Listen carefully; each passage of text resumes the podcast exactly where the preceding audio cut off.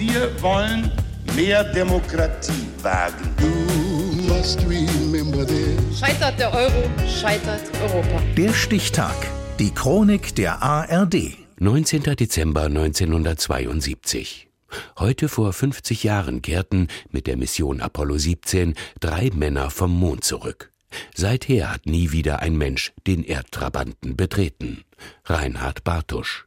Kommandant Eugene Cernan ist der bis heute letzte Mann auf dem Mond. Er wird gleich in die Mondlandefähre einsteigen und die Luke schließen. Es ist der 14. Dezember 1972. Abschied vom Mondkrater Littrow im Taurusgebirge.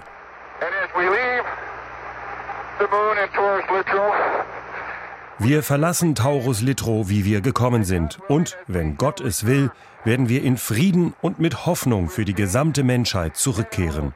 Gute Reise der Besatzung von Apollo 17.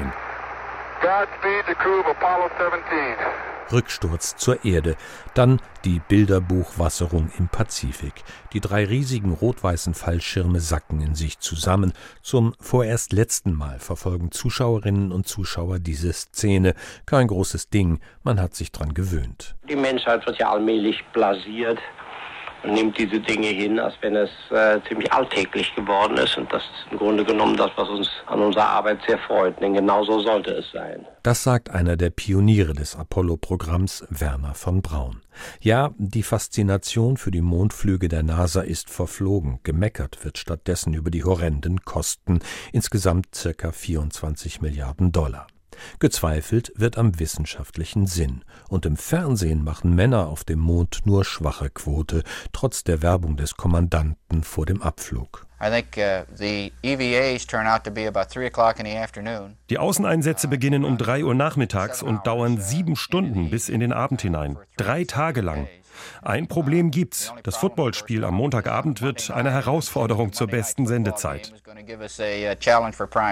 Der Apollo 17 Crew, Cernan, Evans und Wissenschaftsastronaut Harrison Schmidt kann das egal sein. Nahezu alles an dieser letzten Mondmission klappt einwandfrei. I was strolling on the moon one day in the merry, merry month of December. May, May, May's the month. May, that's right. Abgesehen vielleicht von einem Schaden am rechten hinteren Kotflügel des Mondrovers, mit ein bisschen Klebeband kriegt man auch das wieder hin. Augenscheinlich bester Laune führen die Astronauten Experimente durch, sammeln so viel Mondgestein wie keine Mission zuvor, etwas über 110 Kilogramm. Als wir unser Apollo-Programm begannen, 1961 und 1962, waren die reinen Wissenschaftler sehr skeptisch über die wissenschaftliche Bedeutung von Flügen zum Mond. Sie sagten schön, wenn Präsident Kennedy unbedingt einen Mann auf dem Mond landen will, äh, das ist eine große Aufgabe für die Ingenieure, aber die Wissenschaft kann da nicht viel daraus lernen. Das hat sich völlig geändert. Noch heute wird an den Gesteinsproben vom Mond geforscht, um die Entstehung des Erde-Mond-Systems besser zu verstehen. Und geblieben ist die blaue Murmel, ein Foto von der Erde, wie sie die Apollo 17 Crew gesehen hat. Du siehst die Erde dreidimensional, beweglich, lebendig, umgeben vom schwärzesten Schwarz, unendliche Endlosigkeit in Zeit und Raum. Drei Tage lang habe ich auf Gottes Veranda gesessen.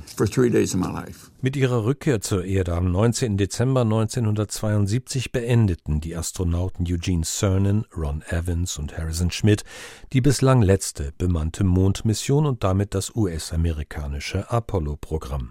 Heute vor 50 Jahren.